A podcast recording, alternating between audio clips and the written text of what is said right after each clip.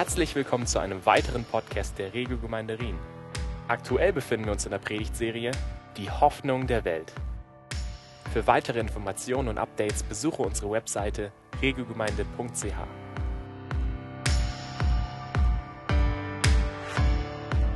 Auch von meiner Seite her herzlich willkommen, auch herzlich willkommen die, die ähm, Anhängsel sind von der Janine, also Familie, Freunde. Ihr seid auch herzlich willkommen. Es ist so schön zu sehen, dass so viele Leute da sind, dass die Bude richtig voll ist. Und es erfreut meine Seele, dass, dass wir als ganze Gemeinde hier zusammenkommen Wie ihr im Theater gesehen habt, hat jeder Sportler einfach ein Ziel vor Augen gehabt. Und das Ziel war, dort zur Ziellinie zu kommen. Jeder hat auch eine individuelle ähm, Angehensweise gehabt und Motivation dahinter, an das Ziel zu kommen. Und ich möchte heute einfach ein bisschen aufzeigen, was das auch mit der Bibel zu tun hat. Und zwar ist das Thema für heute dem Ziel nachgehen. Wir werden vor allem uns mit dem Paulus beschäftigen. Das ist ein Apostel gewesen, ähm, von Jesus, also ein Nachfolger von ihm. Und ich möchte euch einfach ein bisschen erzählen, wie er ähm, mit Gott unterwegs war. Der Paulus ist auch ein sehr wichtiger Bestandteil von der ganzen Gemeinde. Er ist ein sehr wichtiger Mann, der vorangegangen ist und wichtige Schritte gemacht hat, damit wir jetzt als Gemeinde auf der ganzen Welt zusammenkommen können. Aber vor dem war er ein radikaler Jude. Er hat den Auftrag, Christen zu verfolgen und sie auch zu töten.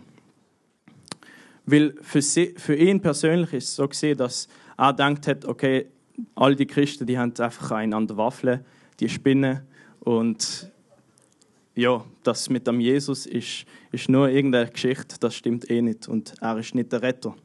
Das hat er geglaubt.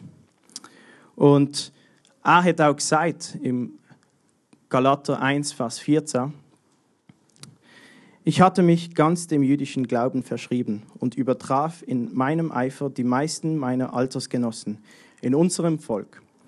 Mit aller Kraft trat ich dafür ein, dass die überlieferten Vorschriften unserer Vorfahren buchstabengetreu erfüllt würden.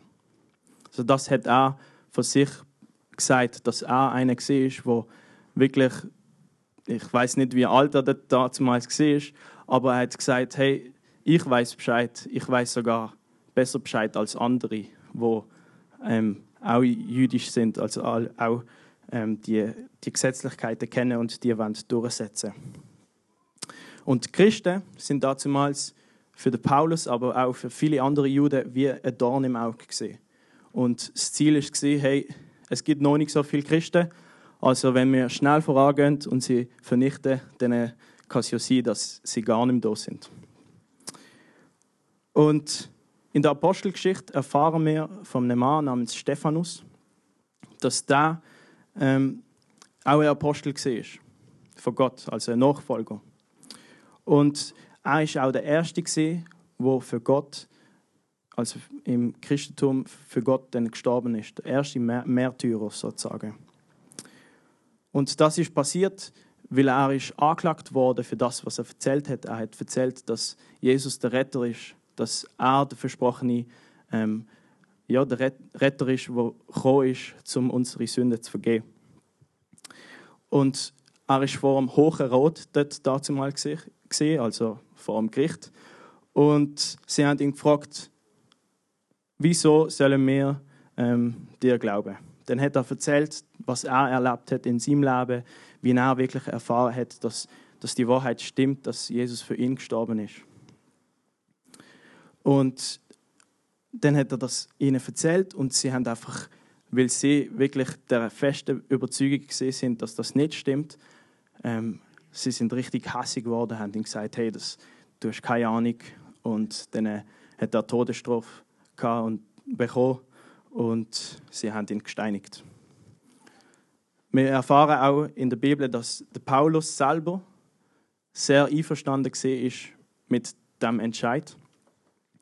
Und nach dem Ereignis hat er die Christenverfolgung eingeleitet.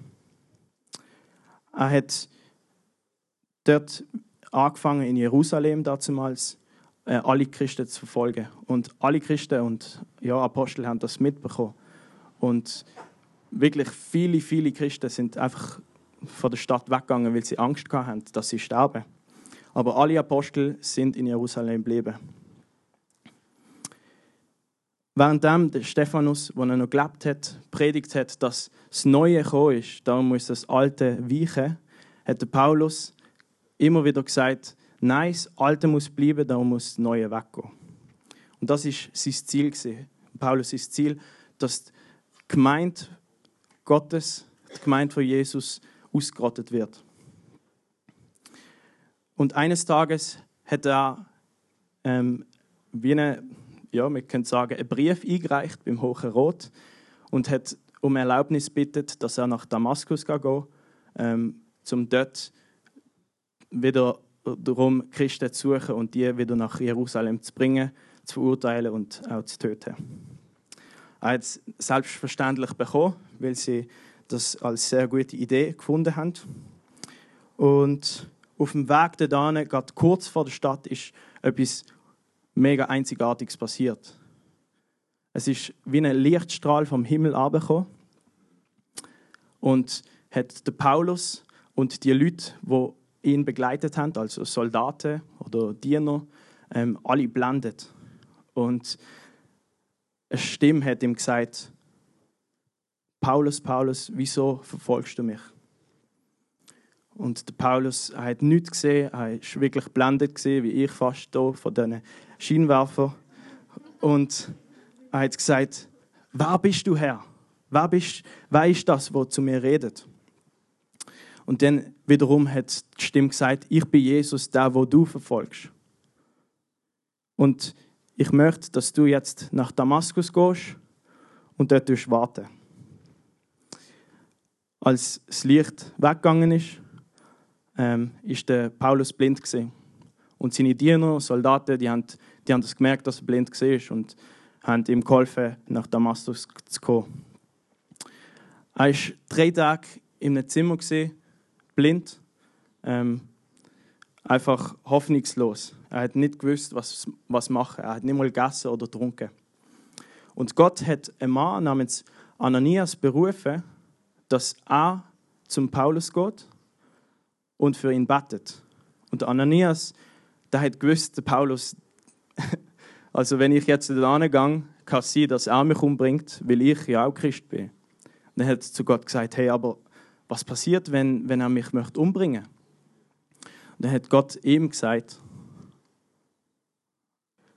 geh nur, ich habe diesen Mann als mein Werkzeug auserwählt er soll mich bei den nichtjüdischen Völkern und ihren Herrschern, aber auch bei den Israeliten bekannt machen. Und das ist die Motivation für den Ananias, dass er gegangen ist und ähm, zum Paulus gegangen ist. Als er dort angekommen ist, hat er für den Paulus betet und hat ihm auch gesagt, hey, ich, ich möchte beten, dass du erfüllt wirst mit dem Heiligen Geist. Und wenn er, nachdem er betet hat, sind ähm, ihm wie Schuppen von den Augen weggespickt und hat wieder können sehen. Und dann hat er erkannt, hey, das, das stimmt mit Jesus, er ist mein Retter, der Paulus. Und er ist aufgestanden und hat sich taufen lassen.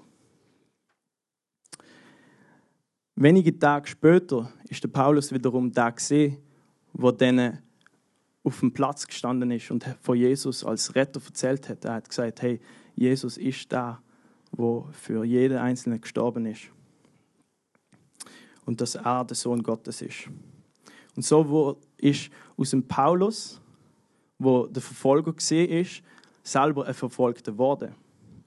Und dann hat er ein neues Ziel bekommen, wie wir hier wunderschön sehen können, dass er nicht nur bei den Nichtjüdischen ähm, gehen, gehen sagen, dass Jesus der Retter ist, sondern auch bei den Israeliten. Und wie es da heißt, bei, der, bei der Überschrift, dass er Gottes Werkzeug geworden ist. Er hat gesagt, hey, ich weiß, der Paulus wird ein mächtiges Werkzeug sein für mein Reich. Und wie der Wolfi, unser Pastor, letzte Woche gesagt hat, ähm, mit dem Laser, die meisten wissen das noch, ich erkläre es noch, ähm, im Krieg ist, ist, oder allgemein bei militärischen Übungen haben Raketen amix so einen Laser, wo sie irgendwie anvisiert werden und schlussendlich dann das Ziel treffen, der Laser ist.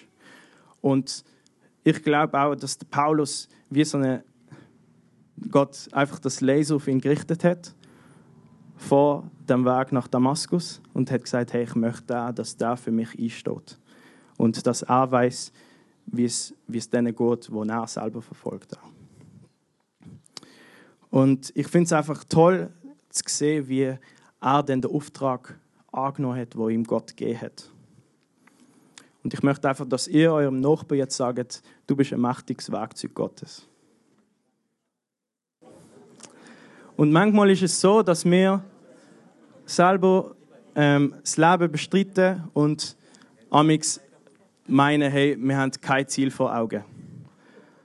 Ich persönlich, ich habe in dem letzten Schuljahr äh, meine Fachmatur gemacht und am Anfang hatte ich recht, recht Mühe. Ich hatte einfach fehlende Motivation. Es ist einfach so anstrengend und ich habe einfach keinen Plan wie ich das schaffen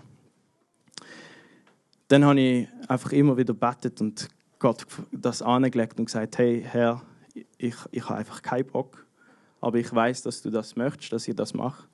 Darum möchte ich das machen. Und damals ist es so, dass wir keinen Bock haben oder denken, hey, komm jetzt, ich, ich würde lieber jetzt etwas anderes machen, schon arbeiten und nicht durch die Qual durchgehen, wo ich durchgegangen bin.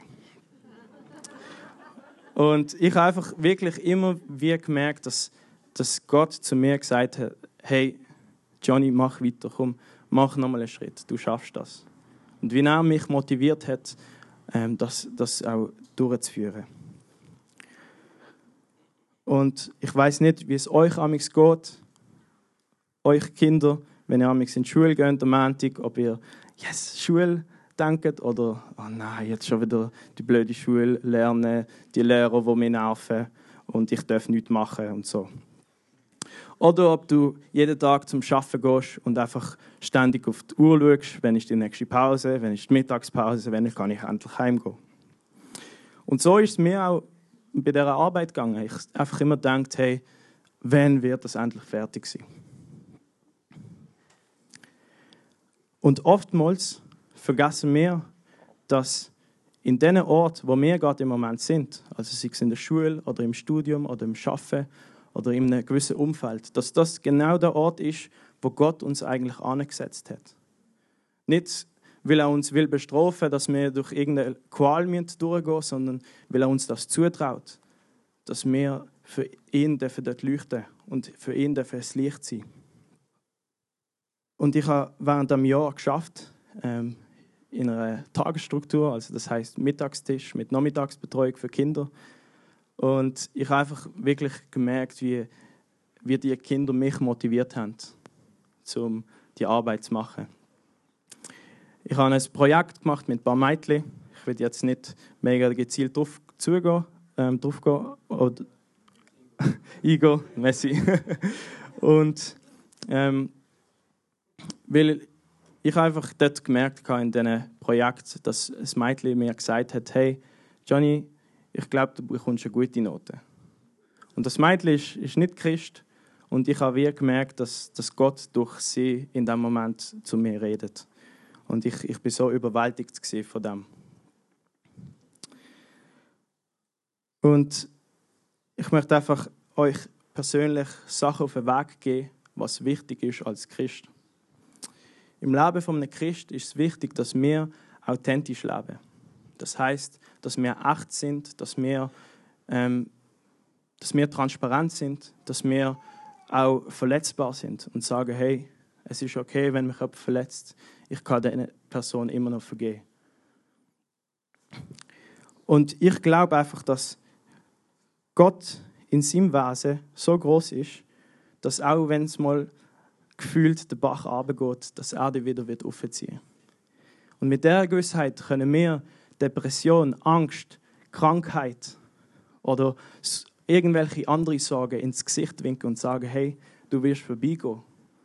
Du wirst mich nicht davon abhalten, in dem voranzugehen, was Gott für mich möchte. Und mit der Gewissheit, dass der Heilige Geist in uns lebt, dass er da ist, wo uns befeigen, wo uns die Kraft gibt, dass wir jeden Tag aufstehen und sagen, hey, Jesus hat schon das überwunden, er hat die Krankheit überwunden. Ich habe, durch ihn bin ich ein Überwinder. Weil Gott ist stark in unserer Schwachheit. Und oft in unserer Schwachheit merken wir wirklich seine Stärke in unserem Leben. Ich möchte euch auch zusätzlich drei Punkte mit auf den Weg geben. Und der erste Punkt ist die Art, wie wir reden. Im Epheser 4, Vers 29 da steht, redet nicht schlecht voneinander, sondern habt ein gutes Wort für jeden, der es braucht. Was ihr sagt, soll hilfreich und ermutigend sein. Eine Wohltat für alle. Jeder kennt es, glaube ich, wenn eine richtig, richtig, richtig nervt im Schaffen oder in der Schule, dass, dass es hart ist, irgendwelche ähm, gute Gedanken über die Person zu haben. Oder einfach zu denken, okay, ja, die Person ist auch eine Schöpfung von Gott, ist auch ein Kind von Gott. Und mich persönlich ermutigt das, die Stelle die aus dem Epheser, dass wir wirklich als Christen einen Unterschied dafür machen. Wenn wir mal merken, dass irgendwo gelästert wird oder irgendwo wirklich schlecht über andere geredet wird, dass wir, wie schon oftmals genannt worden ist, das Gold im anderen suchen und dann in diesen Situationen wirklich für die Person aufstehen und einstehen und sagen, hey, Nein, das stimmt nicht. Die Person hat so viel Qualität oder die Person hat die Begabung in, im Kreativen. Und ich persönlich beim Schaffen mit Kindern, Kinder sind einfach ehrlich, ganz ehrlich. Und dann, wenn du sie nervst oder irgendetwas machst, wo nicht nach ihrem Willen ist, sagen sie dir das. Und oftmals haben ein paar Kinder zu mir gesagt, hey, du bist einfach ein Idiot. Und ich so, okay. Und dann habe ich wiederum einfach ihm gesagt, hey, ich finde dich cool. Ich finde, du bist ein Lustiger. Ähm, ich, ich habe Spaß an dir und ich, es, es macht mir Freude, mit dir zu spielen. Und er ist so wie, er hat keine Ahnung, was zu sagen. Dann, der nächste Punkt ist die Art, wie wir denken. Im Römerbrief, Kapitel 12, Vers 2, dort steht, passt euch nicht dieser Welt an, sondern lasst euch von Gott verändern damit euer ganzes Denken neu ausgerichtet wird. Nur dann könnt ihr beurteilen, was Gottes Wille ist, was gut und vollkommen ist und was ihm gefällt. Es ist auch da, wenn wir über andere Leute denken, ähm, oftmals einfach, dass Gott uns fragt, hey, schau die Person nicht so an. Schau die Person nicht so an für was sie macht, sondern so wie ich sie sehe. Und das, das, ist ein, das ist ein Prozess. Das ist nicht einfach von heute auf morgen, dass es wieder gut ist und wir denken, yes, die Person ist so toll. Und, sondern es ist wirklich, es, es, es braucht Zeit, um unser Denken erneuern, zum neu ausgerichtet werden auf das, was Gott eigentlich denkt. Und ich, ich persönlich habe das auch erlebt in meinem Leben ich habe oft sehr ähm, einfach über Menschen urteilt. Ich habe immer gedacht, okay, ähm, die Person ist ein bisschen langweilig oder die Person regt mich richtig auf. Und ich habe das einfach vor Gott gebracht und immer wieder, immer wieder gesagt, hey Herr, ich möchte die Menschen lieben. Ich möchte die Menschen ähm, nicht, weil ich sie gern habe, lieben, sondern weil du sie gern hast. Und Oftmals ist es auch eine Sache von der Perspektive, wie wir Sachen anschauen, wie wir das Leben anschauen, wie wir Probleme anschauen, wie wir Krankheit anschauen. Das ist auch ähm, etwas Wichtiges im Denken, dass wir wirklich die Stelle, ich weiß nicht genau, wo sie steht, sondern es steht, dass wir unsere Gedanken auf höhere Sachen richten, auf das, was auf Gottes, ja, auf Gottes Herz, auf Gottes Gedanken richten Und das ist, das ist eine mega Challenge. Für mich persönlich auch. Ähm, einfach wirklich immer zu wissen, hey, wie tue ich richtig handeln in einem Moment, wo Kinder zum Beispiel, dort wo ich arbeite, ähm, sich einen auf den Kopf hauen und dann erzählt die Person eine andere Geschichte wie die andere und dann denkst du, hey, wie, wie, wie kann ich da urteilen, wie kann ich Frieden stiften in dem Sinn?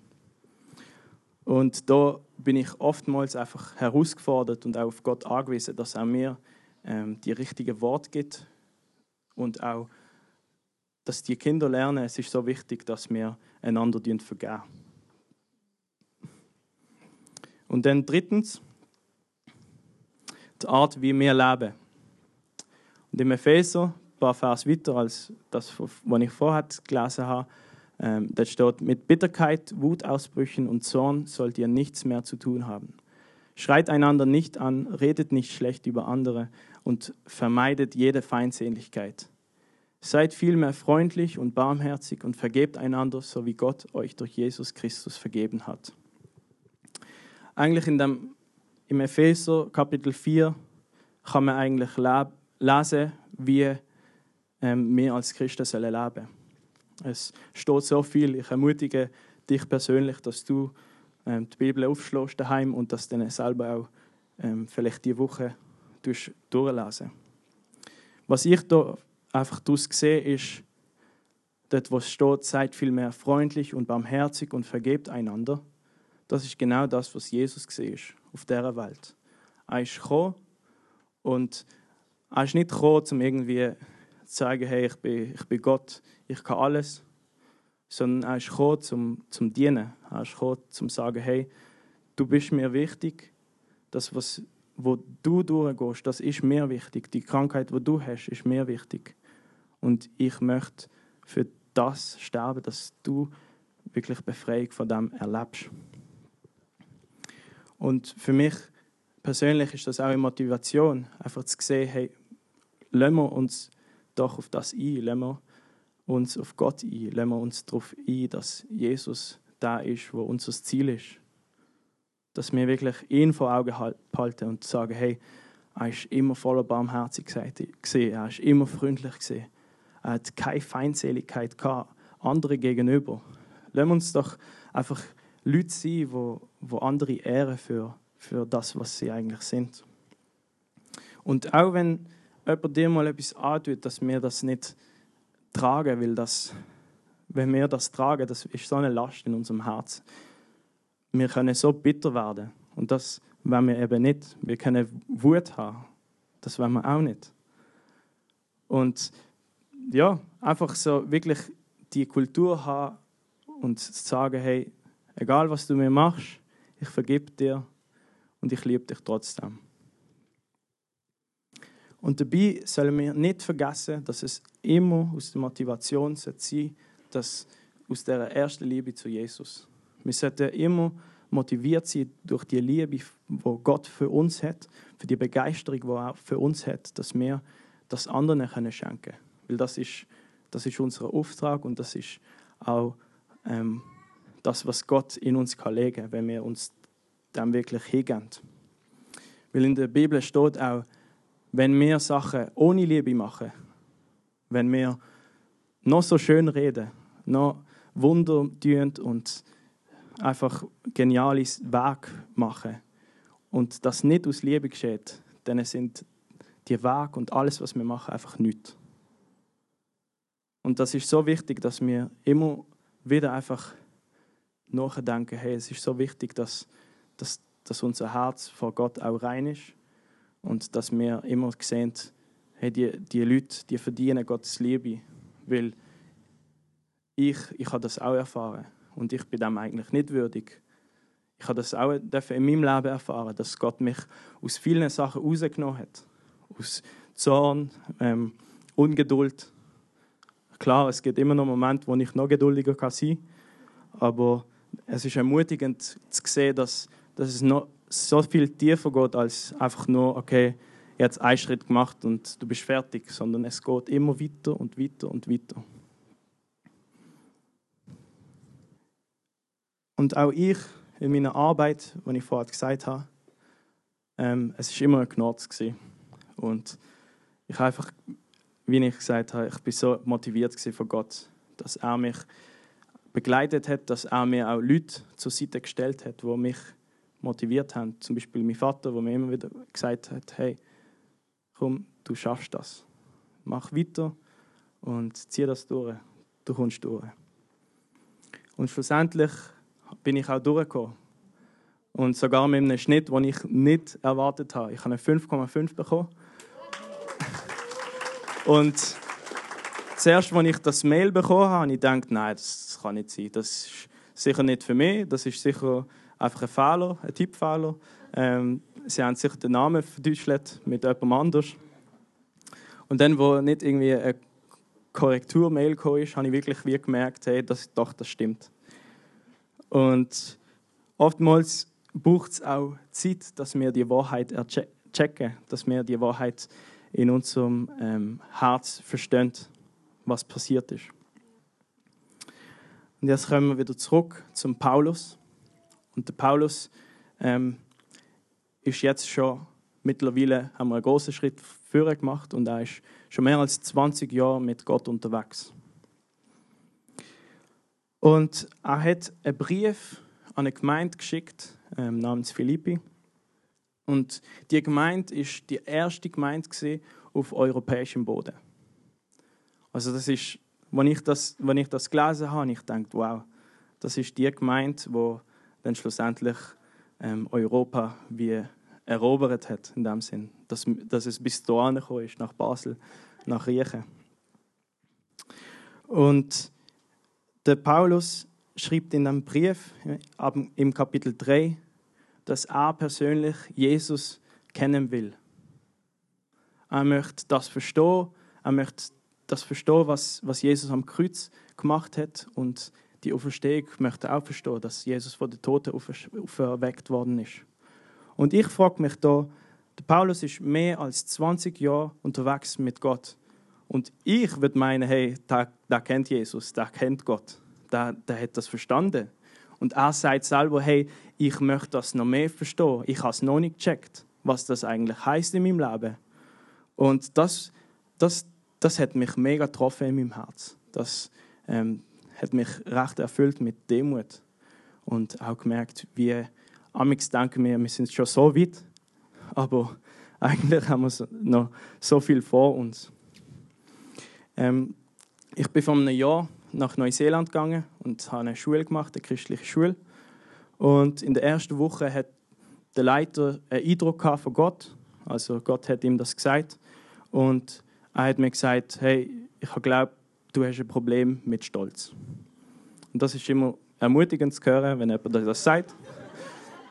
Und dann habe ich gedacht, hey, ja super, was kann ich dagegen machen? Und ich habe mich dann einfach eingeladen, dass, dass Gott in mein Leben wirken darf, dass er ähm, den Stolz darf wegnehmen ähm, die, die Selbstsucht in dem Sinn, das Selbstzentrierte darf wegnehmen. Und ich einfach merken, wie, wie mein Horizont wie sozusagen erweitert worden ist und vor allem, wie mein Gottesbild viel, viel größer geworden ist. Einfach zu merken, hey, es gibt so viel mehr und es ist nicht unmöglich, dass wir das erfahren in unserem Leben. Und ja, ich habe halt diesen Schritt gemacht. Ich, ich habe vielen Leuten vergeben. Ähm, ich habe viel loslassen. Ich habe viele Sachen müssen anlegen vor Gott und sagen, hey Gott, nimm meine Pläne, nimm meine Wünsche ich lege sie vor dir an, ich möchte das machen, was auf deinem Herz ist für mein Leben. Und dann habe ich auch gemerkt, wie ähm, genau das zu mir passiert ist, wo ich gemerkt habe, hey, Gott ist noch so viel größer, es gibt noch so viel mehr, was ich in meinem Leben darf erfahren Und ich möchte euch auch wieder aus dem Philipperbrief ähm, ein paar Vers vorlesen. Das sind Vers 12 bis 14. Dabei ist mir klar, dass ich dies alles noch nicht erreicht habe und ich noch nicht am Ziel bin. Doch ich setze alles daran, es zu ergreifen, weil ich von Jesus Christus ergriffen bin. Wie gesagt, meine lieben Brüder und Schwestern, ich weiß genau, noch bin ich nicht am Ziel angekommen. Aber eins steht fest, ich will vergessen, was hinter mir liegt und schaue nur noch auf das Ziel, was vor, vor mir. Mit aller Kraft laufe ich darauf zu, um den Siegespreis zu gewinnen, das Leben in Gottes Herrlichkeit. Denn dazu hat uns Gott durch Jesus Christus berufen. Und wenn ich das gelesen habe, habe ich ähm, einfach gedacht, hey, ja, es stimmt, das Ziel ist das Leben in Gottes Herrlichkeit. Und irgendwann wird ich es schaffen, irgendwann werde ich dort sein. Aber auch die Gewissheit haben, hey, die Herrlichkeit ist jetzt schon da. Aber es gibt noch so viel mehr Herrlichkeit zum Erfahren. Und schlussendlich im Himmel werden wir die ganze Herrlichkeit erfahren. Ähm, ich brauche drei Freiwillige.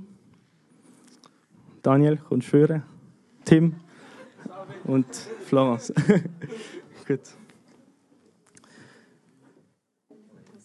Tim, du darfst hier stehen. Du da schauen zum Ziel. Dann äh, Florence, kannst du hier stehen. Und Daniel da.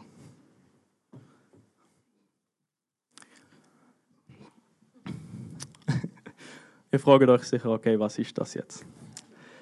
Ähm, seht ihr, dass die Lücke viel größer ist als die da vorne? Und das ist genau das, was da beschrieben wird. Der Paulus sagt, hey, du bist jetzt Paulus. Ich schaue nicht mehr zurück auf das, was du siehst. Sorry, Tim. Sondern ich schaue auf das, was noch wird sein. Ich schaue auf das, wo ich noch wird ankommen. Und jetzt, Daniel, du kannst einen Schritt führen machen und du machst einen Schritt mit. Und nochmal eins. Und nochmal eins. Jetzt wird Lucke hier viel größer. Viel, viel größer. Aber es geht immer noch mehr. Aber es ist viel näher. Und für mich persönlich bedeutet das, hey, irgendwann werden wir dort sein. Irgendwann. Wirst du dort sein? Weil Florence für sich in ihrem Leben entschieden hat, hey, ich möchte Jesus nachfolgen ich habe das akzeptiert in meinem Leben, dass, dass Jesus Herr ist und ich habe ihn als mein Erlöser ähm, akzeptiert. Danke vielmals, dass ihr für gekommen sind.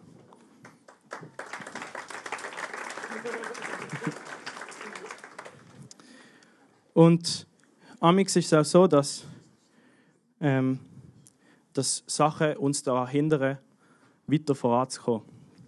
Zum Beispiel, auch als ich in Neuseeland war, habe ich ein Spiel gespielt namens Ligretto. Ähm, das ist einfach ein Spiel, wo du mega schnell musst reagieren und du spielst gegen viele andere Leute. Und ich bin, ich bin dort gewesen, mega gestresst, weil meine Zahlen nie gekommen sind. Und dann äh, habe ich übergeschaut zu den anderen, wie weit sie schon ist. Und durch das bin ich langsamer geworden.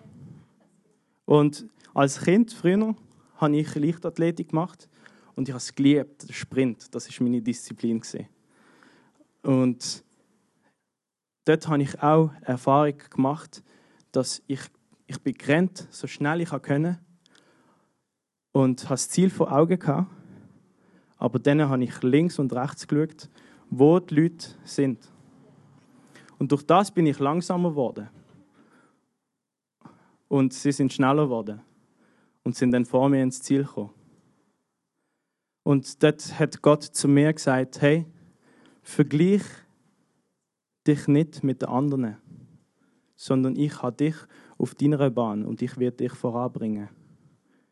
Und es gibt zwei verschiedene Arten und Weisen, wie wir vergleichen. Es gibt eine gute Art und Weise, wo wir können nachfragen, hey, wie hast du das geschafft, dass du schneller ins Ziel kommst als ich? Oder hey, was machst du anders in deinem Fitnessprogramm, dass du schneller bist. Und dann gibt es Vergleiche, wie ich gemacht habe. Ich habe links und rechts geschaut, ohne Plan, was los ist, und ich bin langsamer geworden. Und ich habe das Ziel schon noch vor Augen gehabt, aber es, ist, es hat ein Hindernis gegeben, wie ich bin langsamer geworden. Und zum Ersten ist das Vergleichen, was uns stoppen kann, aber auch Unglauben und Zweifel. Wenn wir denken, hey, okay, wie ist das nochmal gesehen mit, mit dem Jesus? Ist das wirklich passiert? Oder ist, ist das Blut, das er für mein Leben vergossen hat, ist das genug gesehen, dass, dass ich da vorne darf sein und nicht da hinten? Und damals haben wir das Gefühl, wie wir wieder mega weit hinten sind, wo der Tim gestanden ist. Und denken, hey, okay, ich habe es ich noch lange nicht geschafft. Amix passiert das mir auch, dass ich ähm, wieder Unglauben oder Zweifel wieder in mein Herz komme. Und ich, ich verliere den Blick auf das, was, was noch vor, vor mir liegt. Und amix denke ich wieder an das, was passiert ist in meinem Leben, als ich noch nicht so mit Gott unterwegs war. Und ich verliere wieder den Blick aufs Ziel. Und ich weiß nicht, wo du in deinem Leben bist. Ich weiß nicht, was du alles erlebt hast. Aber ich weiß, dass Jesus dich einfach liebt und mit dir möchte unterwegs sein.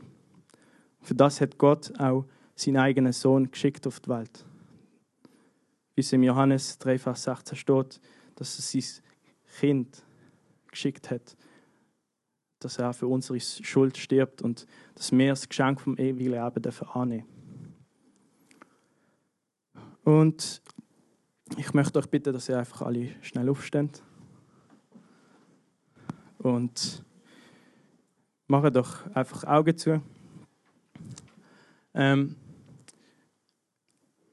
wie ich gesagt habe, ich weiß nicht, wo du bist in deinem Leben. Ich weiß nicht, ob du denkst, okay, ich habe paar Schritte zurück gemacht oder ich habe den Fokus verloren.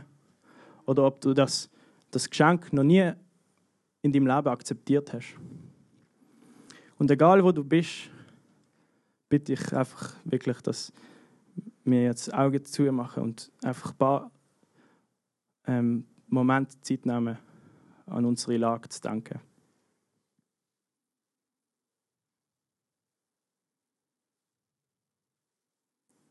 Und ich möchte einfach noch für euch beten zum Schluss. Vater, ich danke dir für jeden Einzelnen, der hier heute gekommen ist. Ich danke dir, Jesus, dass du mächtig bist und ich danke dir vor allem für das Geschenk vom ewigen Leben, das wir dürfen durch deinen Sohn haben, Vater. Und ich bitte dich, dass du, Heiliger Geist, einfach jetzt kommst und redest zu jedem Einzelnen, dass du, Vater, jeden Einzelnen zu deinem Herz nochmal nachziehst und einfach zeigst, dass du der wahre Gott bist. In deinem Namen, Jesus. Amen. Wir hoffen, du hattest viel Freude beim Zuhören für weitere Informationen und Updates besuche unsere Webseite regelgemeinde.ch.